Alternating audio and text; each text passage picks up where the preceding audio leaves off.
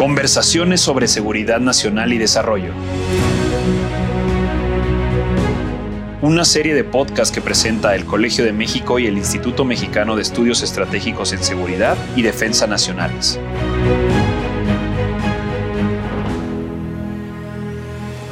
Muy buenos días, les saluda Celia Toro y les doy nuevamente la más cordial bienvenida a esta serie de conversaciones que organizan el Instituto Mexicano de Estudios Estratégicos en Seguridad y Defensa Nacionales y el Colegio de México. Saludo a Omar García Luna del IMESDEN, de este instituto, quien organiza también este podcast. Buenos días, Celia. Tanto gusto de saludarte una vez más. Hoy vamos a hablar sobre los cuerpos policiales y la Guardia Nacional. Hace un par de décadas, la inseguridad y el aumento de la criminalidad ocupan un lugar principal entre las preocupaciones de los mexicanos. Y no es para menos, de acuerdo con la encuesta nacional de victimización y percepción sobre seguridad pública, la ENVIPE, en el año 2021, prácticamente una tercera parte de las familias, 29% de los hogares, contaban con por lo menos un integrante que había sido víctima de un delito. Es decir, la inseguridad y el aumento de la criminalidad ocupan un lugar principal entre las preocupaciones de hoy más que el desempleo, más que el COVID en su momento, más que la inflación, en fin, está al centro de nuestra vida social y política.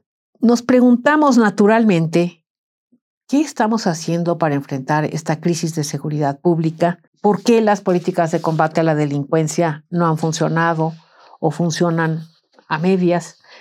¿Cuál es la estrategia nacional de combate a este tipo especial de delincuencia que es la delincuencia organizada, cómo organizar nuestras policías, con qué consecuencias se incorpora a las Fuerzas Armadas a tareas de seguridad, los grandes temas, pues, de, de los cuerpos policiales y de la Guardia Nacional hoy vinculados con los asuntos de la seguridad pública. Para dar respuesta, para aclararnos estas dudas, están hoy con nosotros el doctor Luis Villalobos García, muy buenos días, Luis. Muchas gracias por acompañarnos. Muchas gracias por la invitación. Y el maestro Sergio Jalife Pineda, que muchas gracias también, Sergio, por, por acompañarnos. Así es, Elia. Luis Villalobos García es experto en temas de administración policial. A lo largo de más de 20 años ha estudiado estas cuestiones. Ha asesorado a entidades federativas y municipios en la administración de cuerpos policiales. Ha impartido cursos de capacitación para policías y cuenta con experiencia en evaluación de estas corporaciones. Luis Villalobos es maestro y doctor en administración pública por el Instituto de Estudios Superiores en Administración Pública. Fue ganador en 2008 del premio INAP a la mejor tesis doctoral. Ha sido profesor en diferentes universidades públicas y privadas y actualmente se desempeña como profesor investigador del Instituto Mexicano de Estudios Estratégicos, el IMESDEM. Por su parte, el maestro Sergio Akmar Jalife es licenciado en Economía y Finanzas por el Tecnológico de Monterrey, con especialidad en Economía del Desarrollo por la London School of Economic and Political Science y maestro en Políticas Públicas por el Instituto Tecnológico Autónomo de México, ITAM. Actualmente cursa el doctorado en Desarrollo y Seguridad Nacional en el IMESDEM. Bienvenido Luis, bienvenido Sergio. Nos da mucho gusto que estén con nosotros. Luis, eh, sabemos que los cuerpos policiales son una pieza fundamental de toda estrategia contra el crimen, eh, contra el delito. ¿Qué modelos policiales hemos utilizado? ¿A, qué modelos policíacos hemos recurrido para, para, construir nuestras policías? ¿Tenemos una estrategia clara al respecto? Muchas gracias por la invitación. Un verdadero honor estar en el Colmex. Me siento muy privilegiado. Estoy lleno de frases hoy. Les, les leo la primera. Se acuesta desempleado, amanece policía. Esta frase la escuché en muchas corporaciones de policía municipales y estatales. Imagínense que yo soy un muchacho, tengo 20 años, Terminé la prepa, ya estoy casado, tengo un hijo, pago renta. Pero me niego a ser un asaltante, me, niego a ser un delincuente, pues aunque sea de policía. Y con esta condición es como la mayoría, la gran mayoría de los muchachos entran a las corporaciones de policía. Creo que eso da por mucho el perfil de cuál es la actitud en la que se incorporan los muchachos. Eh, Carabineros de Chile eh, tiene un proceso de formación profesional de policía, de sus cuerpos de policía de cuatro años. Si no tienen el bachillerato, un año más. Con un año cubren el bachillerato y después la educación superior. La Academia Nacional Colombiana, la Policía Nacional Colombiana, son tres años de formación profesional, pero la Policía Colombiana tiene una particularidad. Pueden hacer maestrías en seguridad pública porque estos programas de maestría buscan la formación de los cuadros directivos quiénes son los mandos directivos, quién dirige a la policía en México. Y poder hacer estudios doctorales en, en seguridad pública porque se busca que la formulación de las políticas públicas tengan un basamento científico no solo intuitivo, no solo por, este, por convenciones y por, por tendencias. En la policía española, tres años de educación superior. En México, el promedio de formación policial es de seis meses. Seis meses en los cuales le exiges al, cadete, al, al, muchacho que está en la academia, que conozca su responsabilidad en cadena de mando, que domine técnicas de sometimiento y despliegue policial, que tenga el acondicionamiento físico adecuado para el desempeño que va a realizar, que es un trabajo físico sumamente demandante. También eh, le pides que sepa de primeros auxilios, que se aprenda el marco jurídico que regula su actuación. Es decir, el primer... Este, en seis meses. En seis meses. Respondiendo explícitamente cuál es el modelo de policía que hemos implementado en el país, no tenemos. Sí, la pregunta decirlo, así, decirlo explícitamente, no tenemos un modelo de policía. Tenemos algunos criterios y principios incluso establecidos constitucionalmente en el 21 constitucional de cómo deben de ser los cuerpos de policía, pero eso no debe de considerarse como un modelo de policía. En algún momento, por alguna situación histórica que tenía el, el presidente Calderón y el presidente Peña Nieto, se contrató al, al general Naranjo, el general Naranjo era, era colombiano, para asesorar a los gobiernos federales y eh, él proponía la unificación del mando. Pero eh, había un problema en esto. El general Naranjo venía de un contexto colombiano como una policía nacional. Por eso su primer crítica fue en México, ¿por qué hay tantas policías? Porque él sabrá mucho de seguridad pública, pero no entendía el sistema político mexicano. Es decir, para que nosotros pudiéramos unificar el mando policial, tendríamos que literalmente reformar el federalismo y el 21 constitucional. Entonces no era posible. Trataron de importar un modelo de policía a una realidad mexicana muy diferente. Entonces, tristemente, carecemos de un modelo de policía. Qué interesante. Luis, estrechamente relacionado con esas cuestiones. En los últimos años se ha privilegiado el uso de cuerpos policiales federales y castrenses para restablecer la paz social ahí donde se ve afectada. ¿Esto sigue siendo así? Sigue siendo así y otra vez, carecemos de modelos de policía, pero también y tristemente carecemos un modelo teórico conceptual de seguridad pública. Básicamente hay tres miradas en esto. El primero es un modelo eh, punitivo criminal, que tiene una mirada muy, este, muy de derechas, y las soluciones son incrementa el estado de fuerza, contrata más policías, compra más patrullas, instala cámaras de vigilancia, pero también incrementa la pena. En una lógica, si incremento la pena es un mecanismo inhibidor de la comisión del delito. Esa es una estructura muy de derechas. El segundo modelo, el segundo paradigma que hoy es empleado por gobiernos más de izquierda, consideran que las condiciones socioeconómicas son los que detonan la comisión del delito.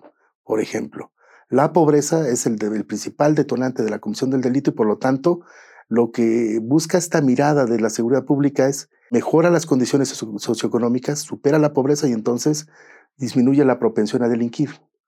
Y la tercera mirada que ha sido la, la ausente es modifica las condiciones de la estructura socioeconómica, de, sociocultural y económica de las realidades. Pongo un ejemplo. Hay una idea fuerza que David Bailey maneja. La policía no es mejor ni peor que la sociedad que la produce. Las policías son reflejo directo de la, de la sociedad a la que está tratando de proteger. Tiene razón, la policía actúa en su contexto. Actúa en su contexto. Entonces, imaginemos la mejor policía del mundo. Eh, convencionalmente se afirma que la, que la canadiense y la, iglesia, y la inglesa son policías muy consolidadas. Si las trajéramos a Tepito, ¿funcionarían igual? El mejor de modelo de policía que podemos construir es el correspondiente a la realidad mexicana. Entonces, eh, si no mejoramos también las condiciones sociales, si no hacemos que la sociedad mexicana se convenza que el respeto a la ley es un valor por sí mismo y no ante la amenaza, es decir, que yo esté convencido de que respetar la ley, que no pasarme el alto, evitar la corrupción, no también mejora mis condiciones de seguridad, entonces eh, vamos a tener siguiendo las mismas condiciones de dinámica delictiva. Entonces, estas tres miradas tendrían que integrar un solo modelo de seguridad pública, es decir, sí requerimos mejor estado de fuerza, requerimos mejores policías, requerimos mejorar las condiciones de, socioeconómicas, pero también requerimos modificar el patrón de comportamiento societal, que las sociedades rechacen la comisión del delito. Y este es el gran tema que ha sido simplemente inabordado y no está incluido en el pensamiento de los formuladores de política pública de seguridad. Es una gran respuesta. A, propósito de eso, y ya ahorita te cedo la palabra, Omar, ¿de dónde actúa la policía? ¿A quién le sirve? Tú has escrito sobre cuerpos policiales y democracia. ¿En qué medida importa no solo la sociedad, como lo has dicho ahora, la cultura política, la cultura cívica, sino el tipo de régimen sobre el tipo de policía que, que tenemos o que tiene distintos países. Si vamos a cambiar a la policía, el referente del cambio es valores democráticos, sistemas democráticos, policías que rindan cuentas, policías que coloquen como principio operativo la protección del ser humano. La idea convencional de la función policial es atender la instrucción del mando. Si esta instrucción del mando coincide en la protección del ciudadano, vamos de gane. Pero esto no es lo más común. Lo común es que el mando tenga algunos intereses particulares o incluso intereses gubernamentales, pero la idea de la reforma policial es que la función policial tiene que ser entendida y ejercida como un sistema de respuestas que articulan las corporaciones de policía para atender necesidades de seguridad de la ciudadanía. Esta sería la idea de una, este sería el concepto de una policía democrática. Si vamos a reformar a la policía, pero referente que tenemos, el parámetro de cambio es policía con valores democráticos. Insisto, el principio fundamental es que coloques en el centro del diseño de la política de seguridad y del, en el diseño de la función policial y de la formación policial al ser humano, al hombre, a la mujer. Tomando en cuenta que se ha recurrido en última instancia a las Fuerzas Armadas para conformar o para suplir las deficiencias de los cuerpos policíacos, eh, desde tu punto de vista, esos nuevos cuerpos policíacos conformados en su mayoría por eh, miembros de las Fuerzas Armadas están mejor capacitados para desarrollar funciones de seguridad pública? ¿Cuáles son sus estrategias y objetivos principales? Muchas gracias, antes que nada, por la invitación, Celia, Omar. Un gusto estar también con ustedes en, en otro foro. Retomando tu pregunta, si hay un tema, el cambio a la Guardia Nacional y el cambio a estas nuevas estrategias de seguridad eh, se presentó incluso como un nuevo paradigma en materia de seguridad pública para México. No era nada más una continuidad de la estrategia, no era cambiar algunos detalles, era lo que iba a definir la nueva estrategia de seguridad. Y, y en ese sentido, no ha logrado despegar los resultados, ni siquiera los objetivos prioritarios que se pensaban conseguir. Por ejemplo, en 2019, cuando apenas se crea la Guardia Nacional, se crea con cerca, tantito pasado de 74 mil elementos. Actualmente tiene cerca de 106 mil elementos. Le han dado un crecimiento constante en los últimos cuatro años, pero eso no lo vemos reflejado en materia de seguridad pública. Vemos, por ejemplo, en términos de costo de delito. En 2019 eh, destinamos el 1.12% del PIB entre medidas de victimización y, medidas preventivas de lo que se gastaba en, el delito en México. En 2022 gastamos el 1.08, es decir, se sigue gastando básicamente lo mismo, no existe una diferencia relevante al nivel del paradigma que representaba la creación de una nueva, fuerza y del acercamiento de las Fuerzas Armadas en materias de seguridad pública. Eh, otro enfoque que, que no se ha tomado mucho en cuenta es el tema de la percepción de seguridad, de si realmente nos sentimos más seguros en las calles o no. No es nada más disminuir los delitos, que pareciera muchas veces que el resultado principal de una estrategia de seguridad pública es si más o menos gente está muriendo. Y realmente no es así. Vemos, por ejemplo, en términos de, seguridad, como bien comentaron al, inicio de esta grabación, eh, antes, en 2019, el 67% de las personas pensaban que la seguridad era el principal problema del país. Hoy el 60% lo siguen pensando. Disminuyó en 7%, pero además disminuyó en 7% porque agarró fuerza la inflación y agarraron fuerza los temas de salud después de la pandemia. Entonces no es nada más que estemos mejor en seguridad o que esté funcionando la estrategia, sino que cada vez nos llegan más preocupaciones aunadas a la inseguridad que vivimos. En temas de delitos, por ejemplo, en 2019, en el total de delitos en México alcanzamos un máximo histórico de casi 2.700 por cada 100.000 habitantes. 2020 lo presentamos como un logro, disminuyeron los delitos. No estábamos saliendo a las calles, no, no, no había a quién cometer claro, delitos. Claro, si no, si no salgo, no, nadie me asalta.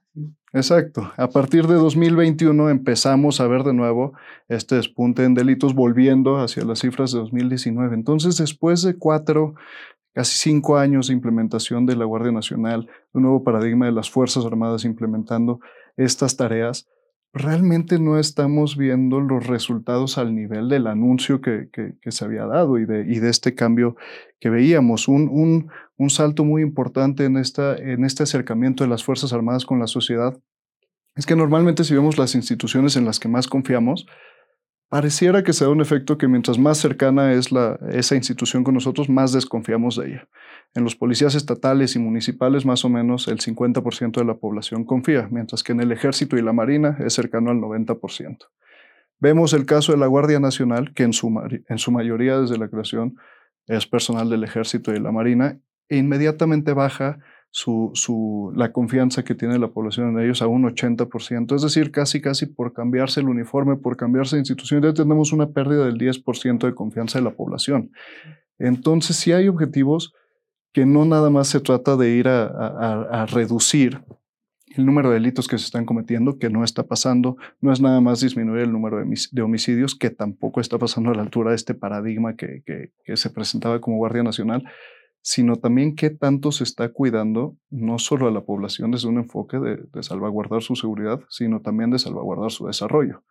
Que ahí creo que es donde estas nuevas estrategias es donde más están viendo eh, sus debilidades para ser implementadas. Justamente, bueno, eh, si estamos hablando de la Guardia Nacional, estamos hablando de una fuerza policíaca federal. ¿Eso dónde deja a las, a las policías locales y municipales? ¿Cuál es la función que están ahorita teniendo, si es que tienen alguna todavía, las policías municipales, las policías de los estados? Justo creo que es, que es un contexto y un entorno bastante complejo ahorita, porque incluso lo vimos hace, hace unos meses en, en este proceso de precandidatos, que algunas de las propuestas eran que la Guardia Nacional cumpliera ya todas las funciones de las policías municipales y estatales.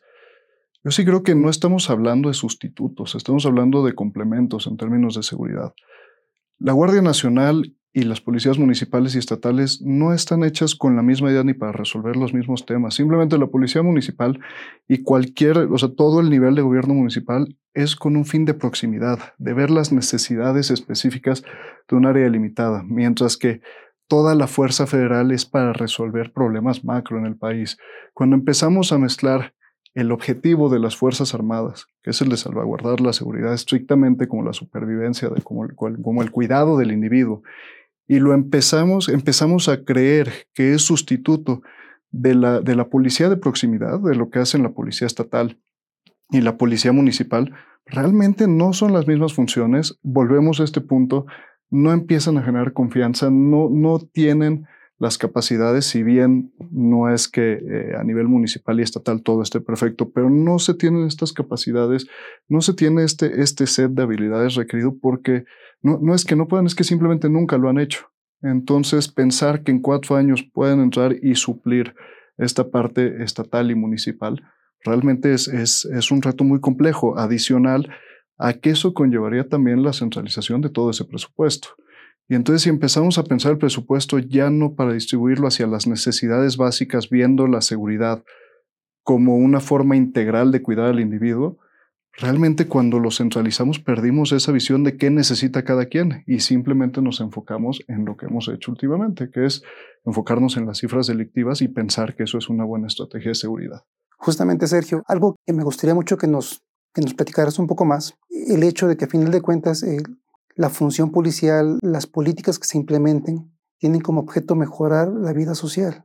Y eso implica también que hay un impacto en la percepción, es decir, eh, si, si, los resultados en su momento concretos de seguridad pública dicen una cosa, la percepción que tienen las personas, el impacto que tienen la inseguridad o la seguridad en la vida social, eh, son dos cosas diferentes.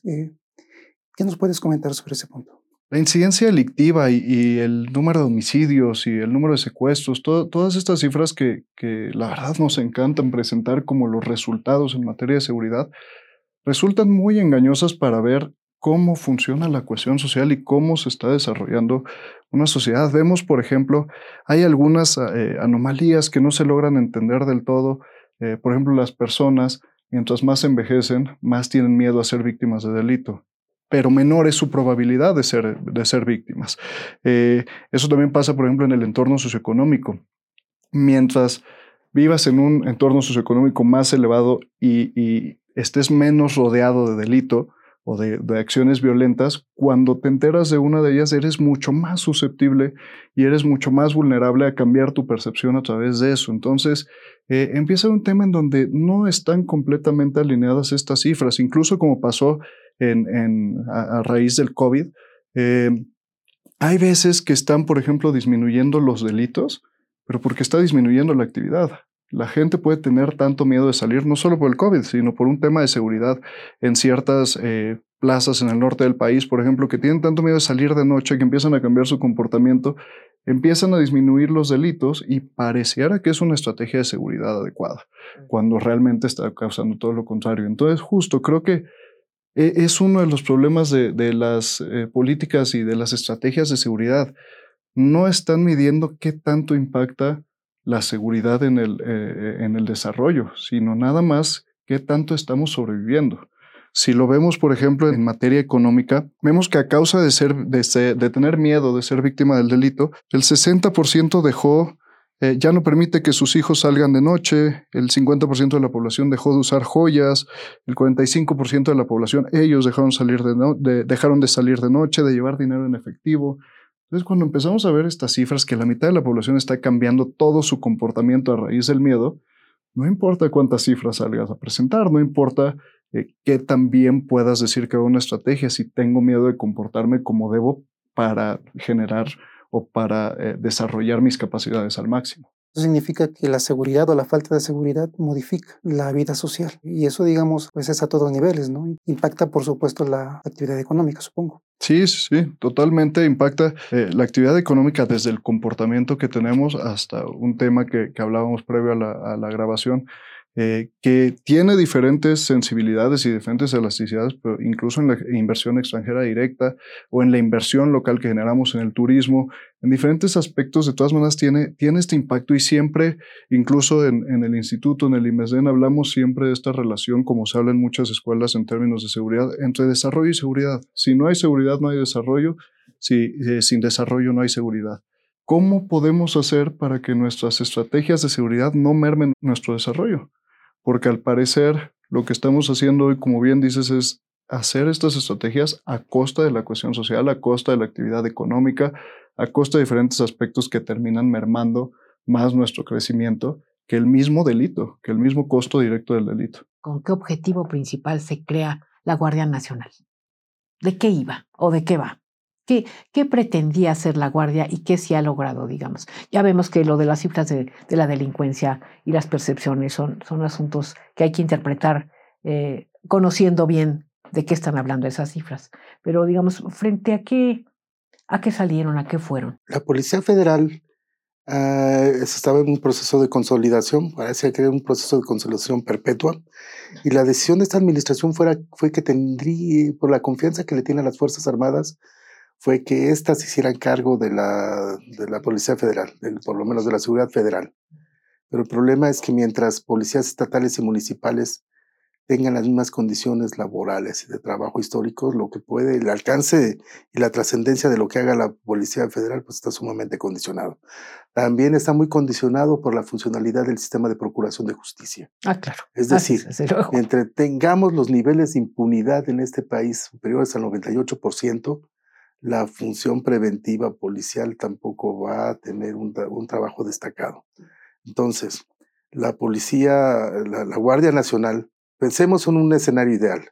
La mejor policía eh, federal, la Guardia Nacional mejor instalada, mientras persistan las inconsistencias y debilidades de las policías estatales y municipales, no vamos a tener una sociedad segura y protegida. Estamos condicionados, estamos destinados al fracaso mientras policías estatales y municipales sigan fracasando como fracasan. Y por lo que se refiere a dónde queda la Guardia Nacional, la, Suprema Corte no estuvo de acuerdo en que se incorporara plenamente a Sedena, ha ordenado que se regrese la administración de la Guardia Nacional a la Secretaría de Seguridad y Protección Ciudadana. ¿Qué va a pasar con esto? ¿Cuál es su parecer respecto a esta situación? ¿Dónde queda? ¿Dónde va a quedar o creen ustedes que va a quedar? ¿O debería quedar? Constitucionalmente está muy claro. Es un cuerpo civil, entonces la Corte lo único que hizo fue ser congruente, ratificar un mandato constitucional. Ante este escenario, les, les pregunto a los dos, me, me, me gustaría conocer su opinión. ¿Qué es lo que sigue? ¿Qué es lo que necesita el Estado mexicano eh, a futuro para mejorar las condiciones de seguridad en México, especialmente para el siguiente sexenio? ¿Qué es lo que consideran ustedes que deberíamos hacer como Estado? ¿Cuáles son los retos? Primero, requerimos disponer de un modelo, de un constructo teórico conceptual de seguridad pública para el Estado mexicano. Más allá de la sola información y descripción del, del fenómeno de seguridad y también asociados con los problemas de, las disfuncionalidades de la función policial, requerimos un macro concepto de seguridad pública. Con, esta, con este macro concepto no solo vamos a poder describir el problema, vamos a explicarlo. ¿Qué determina el delito? ¿Cuáles son los causantes y determinantes del delito? ¿Por qué es disfuncional la policía? Y una vez que tengamos ese diagnóstico, estamos en condiciones, y solo sí, para formular la política de seguridad pública en correspondencia. Es decir, si carecemos de evidencia empírica para la formulación de la política, en todo, todo se limita a voluntad política, a que yo hago las cosas porque así las he hecho siempre, porque soy un experto, un supuesto experto en seguridad pública. Pero esto no va a funcionar si carecemos de evidencia empírica. Otra condicionante enorme es la profesionalización de la policía no más cursitos, no más diplomados de seguridad pública o de actualización. Profesionalizar a la policía implica dos cosas, educación superior y carrera policial. Un policía, imagínense que en este momento su hijo, su sobrino o alguien que ustedes quieren les diga voy a ser policía. ¿Lo apoyarían? No. Incluso tratarían de disuadirlo. No hay otra alternativa laboral no piensas en tu futuro, ¿no? Entonces la idea es que eh, un amigo tiene una frase, dice, hasta que ser policía sea la mejor alternativa laboral en México.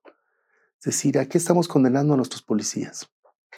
Requerimos policías profesionales, insisto, no más cursos de capacitación, no más diplomados, que es un desperdicio literal de esfuerzo y de tiempo.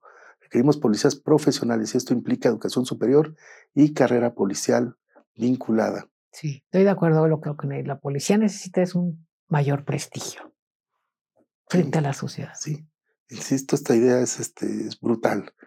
Papá, quiero ser policía. O usted mismo, o uno mismo. Yo no sería policía. Me han dicho, ¿por qué, eres, ¿por qué no eres policía? Pues porque no está muy, está muy complicado, como una vida laboral este, no es deseable, ¿no? Entonces eso requerimos. Un macro, macro modelo de policía y también requerimos una instancia de evaluación de políticas públicas similar al Instituto de Evaluación Educativa que ya desapareció, igual al Coleval. Es decir, requerimos una instancia que evalúe sistemáticamente el fenómeno de la seguridad pública y la implementación de las políticas de seguridad.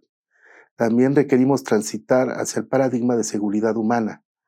Incluso esto debería de ser ya un proceso sostenido, la modificación del 21 constitucional el primero constitucional ya marca el diseño del Estado mexicano. El Estado mexicano está diseñado en clave de derechos humanos. Entonces el 21 constitucional también tendría que transitar explícitamente del paradigma de seguridad pública al paradigma de seguridad ciudadano. Y esto no es solo una modificación de nomenclatura, sino una modificación completa de la forma en cómo se comprende y ejerce la función policial y el modelo de seguridad. De acuerdo, magnífica respuesta. Sergio, ¿quieres decir algo? Sí, justo, justo coincido eh, en gran medida con Luis en la parte de que se necesita pasar de crear políticas de seguridad temporales eh, o, sexenales o, durante un cargo a pasar realmente a estrategias de seguridad, a empezar a entender la seguridad como un problema multidimensional. Creo que en el caso de la pobreza, por ejemplo, hubo un gran cambio cuando dejamos de entender la pobreza como falta de ingresos y la entendemos como todo lo que conlleva las carencias sociales y todo el impacto que tienen.